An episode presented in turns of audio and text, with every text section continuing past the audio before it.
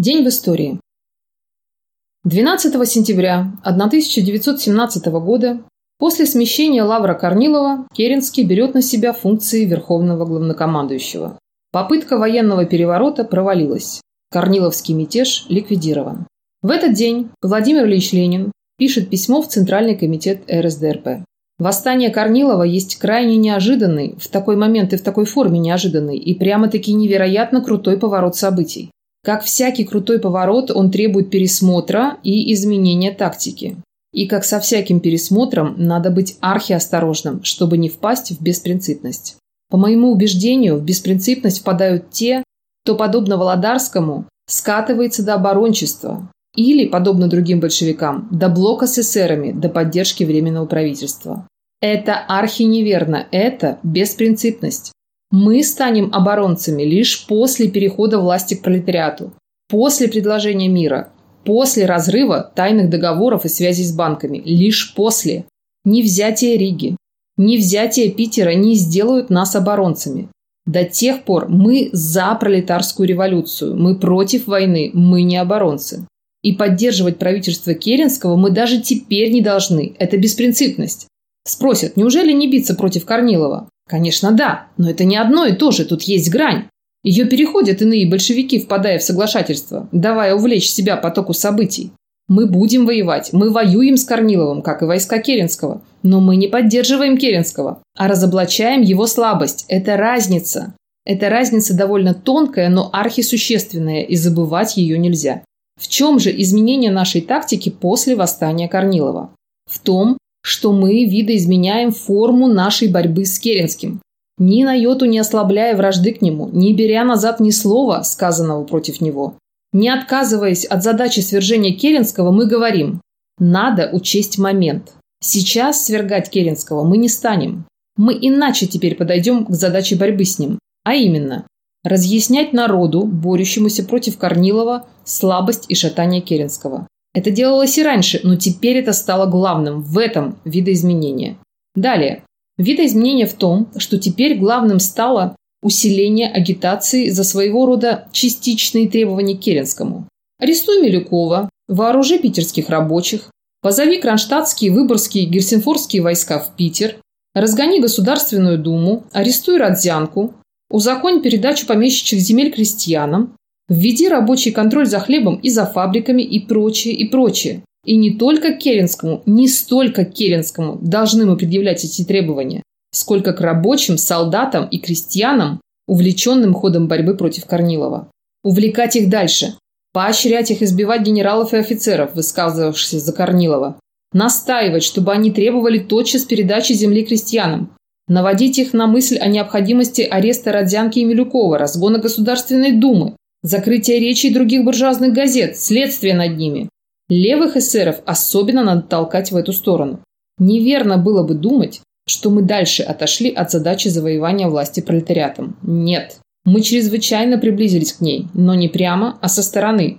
И агитировать надо сию минуту не столько прямо против Керенского, сколько косвенно, против него же, но косвенно. А именно, требуя активнейшей истинно революционной войны с Корниловым. Развитие этой войны одно только может нас привести к власти. И говорить в агитации об этом надо поменьше, твердо памятуя, что завтра же события могут нас поставить у власти, и тогда уже мы ее не выпустим. По-моему, это бы следовало отразить в письме к агитаторам, сообщить коллегиям агитаторов и пропагандистов, вообще членам партии, с фразами об обороне страны, о едином фронте революционной демократии, о поддержке Временного правительства и прочими надо бороться беспощадно, именно как с фразами. Теперь время дела. Вы, господа эсеры и меньшевики, давно эти фразы истрепали. Теперь время дела. Войну против Корнилова надо вести революционно, втягивая массы, поднимая их, разжигая их. А Керенский боится масс, боится народа. В войне против немцев именно теперь нужно дело, тотчас и безусловно предложить мир на точных условиях. Если сделать это, то можно добиться либо быстрого мира, либо превращение войны в революционную. Иначе все меньшевики и эсеры остаются лакеями империализма. Конец цитаты. 12 сентября 1918 года советские войска освободили Симбирск, ныне Ульяновск. С 12 по 13 сентября в том же году прошла всеобщая забастовка рабочих Ревеля, ныне Таллин, против немецких оккупантов. 12 сентября 1919 года Владимир Ильич Ленин подписал постановление Совета обороны о порядке мобилизации профессоров и преподавателей высших учебных заведений, согласно которому Наркомату просвещения дали право в каждом отдельном случае ходатайствовать об освобождении или отсрочке от призыва на военную службу профессоров и преподавателей вузов. В этот же день Деникин начинает наступление на Москву. Выявившееся к середине сентября поражение августовского наступления большевиков побудило Деникина отдать директиву о переходе вооруженных сил на юге России в общее наступление. Наступление должно было осуществляться по кратчайшему центральному маршруту и проходить в два этапа.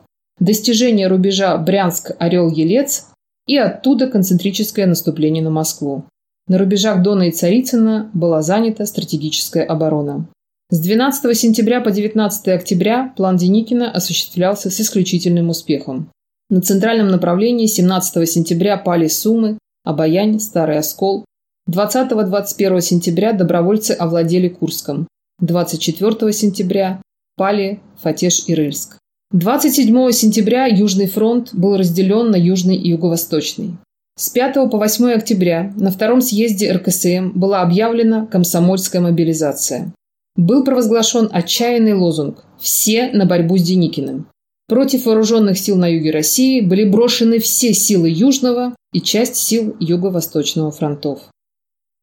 12 сентября 1920 года в Ташкенте открылся пятый съезд Коммунистической партии Туркестана, обсудивший задачи коммунистических организаций, вопросы экономического строительства и земельной политики.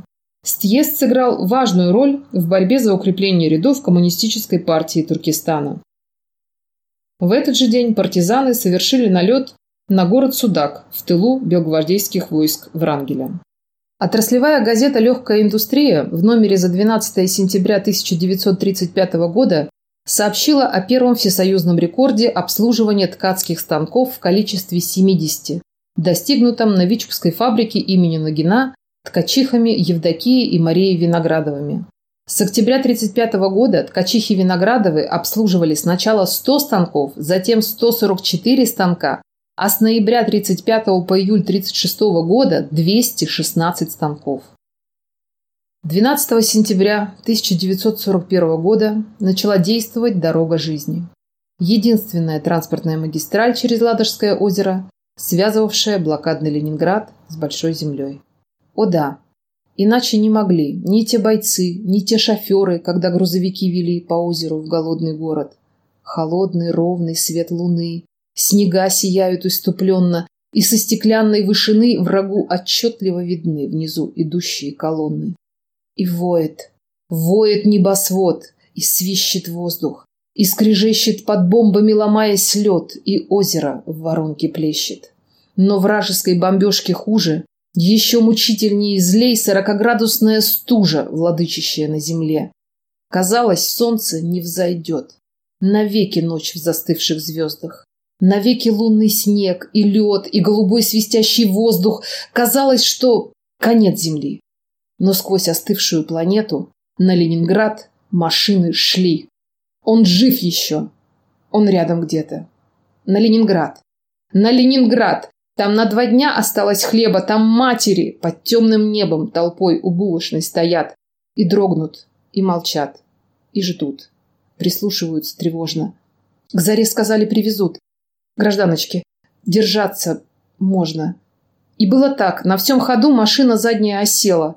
Шофер вскочил, шофер на льду. Ну, так и есть, мотор заело. Ремонт на пять минут, пустяк. Поломка это не угроза, да рук не разогнуть никак. Их на руле свело морозом. Чуть разогнешь, опять сведет. Стоять? А хлеб? Других дождаться? А хлеб? Две тонны! Он спасет шестнадцать тысяч ленинградцев.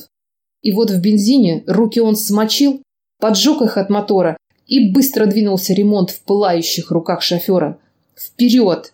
Как ноют волдыри, примерзли к варежкам ладони, но он доставит хлеб, пригонит хлебопекарни до зари. Шестнадцать тысяч матерей пайки получат на заре.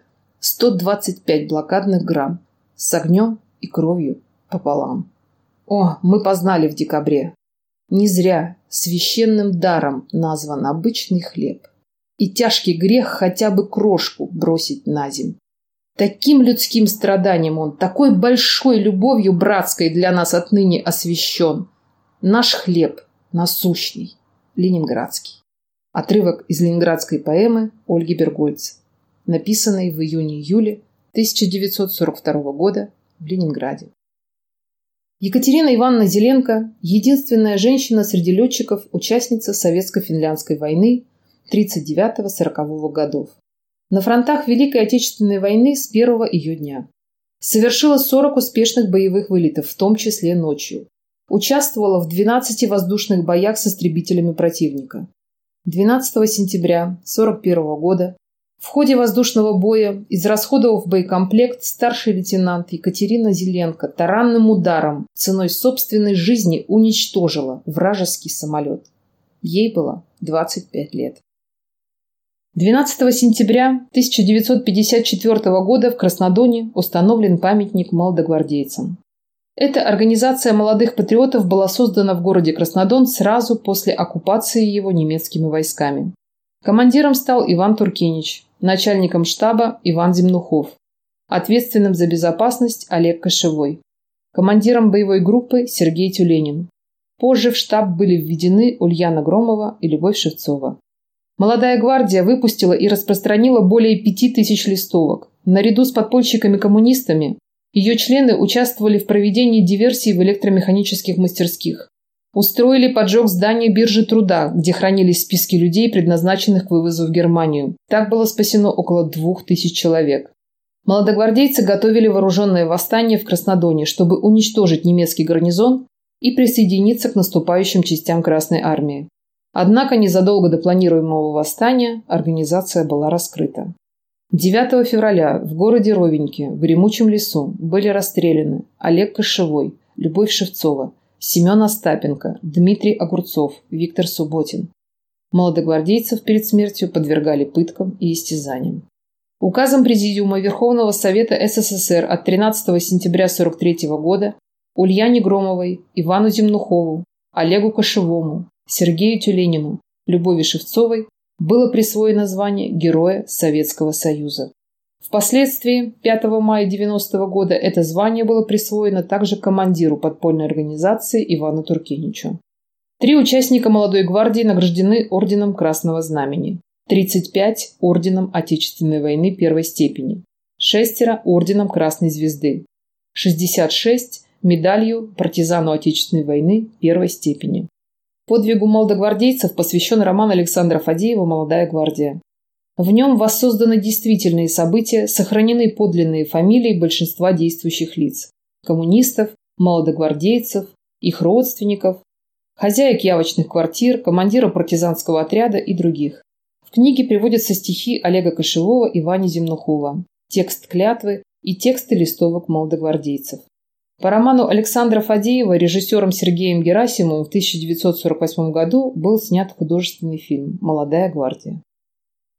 Утром 12 сентября 1959 года с космодрома Байконур был осуществлен пуск ракеты-носителя «Восток-Л», которая вывела на траекторию полета к Луне автоматическую межпланетную станцию «Луна-2».